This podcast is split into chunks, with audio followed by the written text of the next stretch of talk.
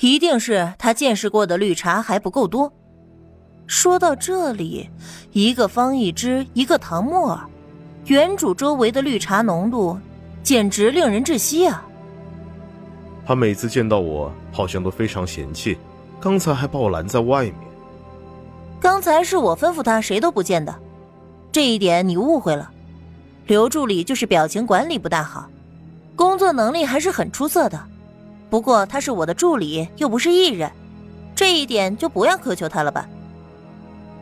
唐宁懒得再听他唧唧歪歪的废话，一个大男人搞成这样来暗搓搓的给人上眼药，对外还要装作被强迫、被威胁才从了的，真他妈贱到离谱。行了，你的意思我知道了。作为公司头部艺人，你有服从公司安排的觉悟，我很高兴。还有别的事情吗？他端起桌子上的保温杯，慢慢的喝着，垂下眼眸，不去看方一之那令人作呕的做作神态。方一之沉默了几秒，不知道脑补了什么。其他的事，我都可以自己处理。你每天这么忙，我也要学会处理自己的事情，不能总是让你这么辛苦。嗯，走的时候把门带上。唐宁始终没抬眼。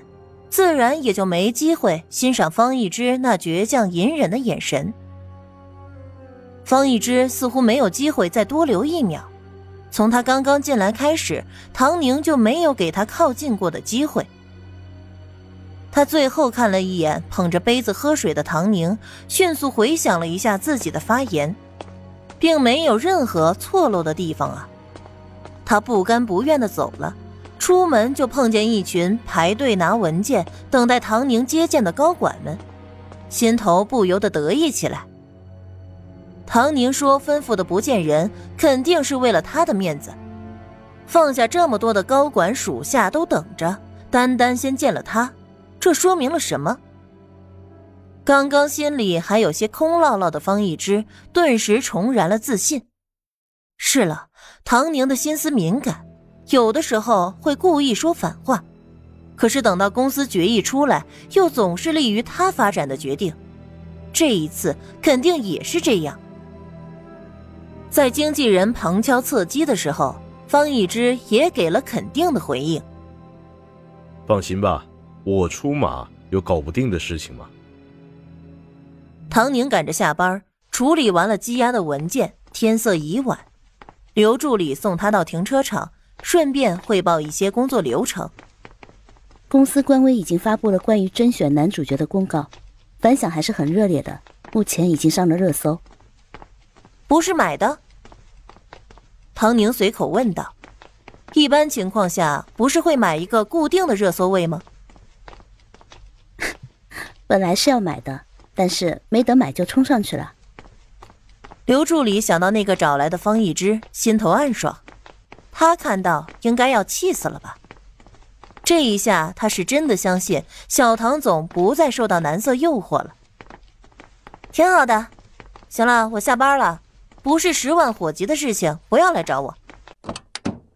唐宁钻进车里，启动车子，打算好好的放松放松。或许是承受了太多不属于他的情绪和感受，整个身体感觉沉甸甸的。坚持着完成工作是他最后的底线。此时的方一之自然也看到了公司官微发布的公告，他一字一句的读完，忍不住掐断了手中的花这是他订来准备送给唐宁的惊喜。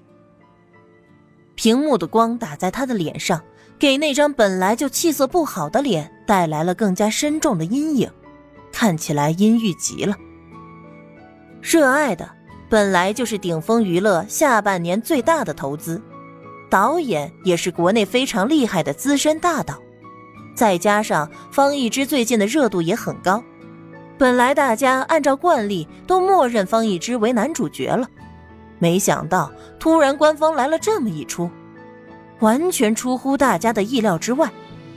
方之毅的经纪人不是在节目组都默认了吗？怎么突然官方搞这么一出啊？有点打脸啊！谁不知道方一之是顶峰的亲儿子？怎么这么这么大的投资不砸他身上了？亲儿子，楼上说错了吧？亲亲情郎还差不多。马上就有方一之的粉丝站出来声讨：“是角色不符吧？不然公司不会这么亏待我家哥哥的。妈的，沈明出来挨打！什么垃圾经纪人啊！刚刚对外爆料，现在就被打了脸，让我家哥哥的面子往哪放啊？”对，都是沈明这个大嘴巴惹的祸。我早就看他不爽了，应援还要拦着我们。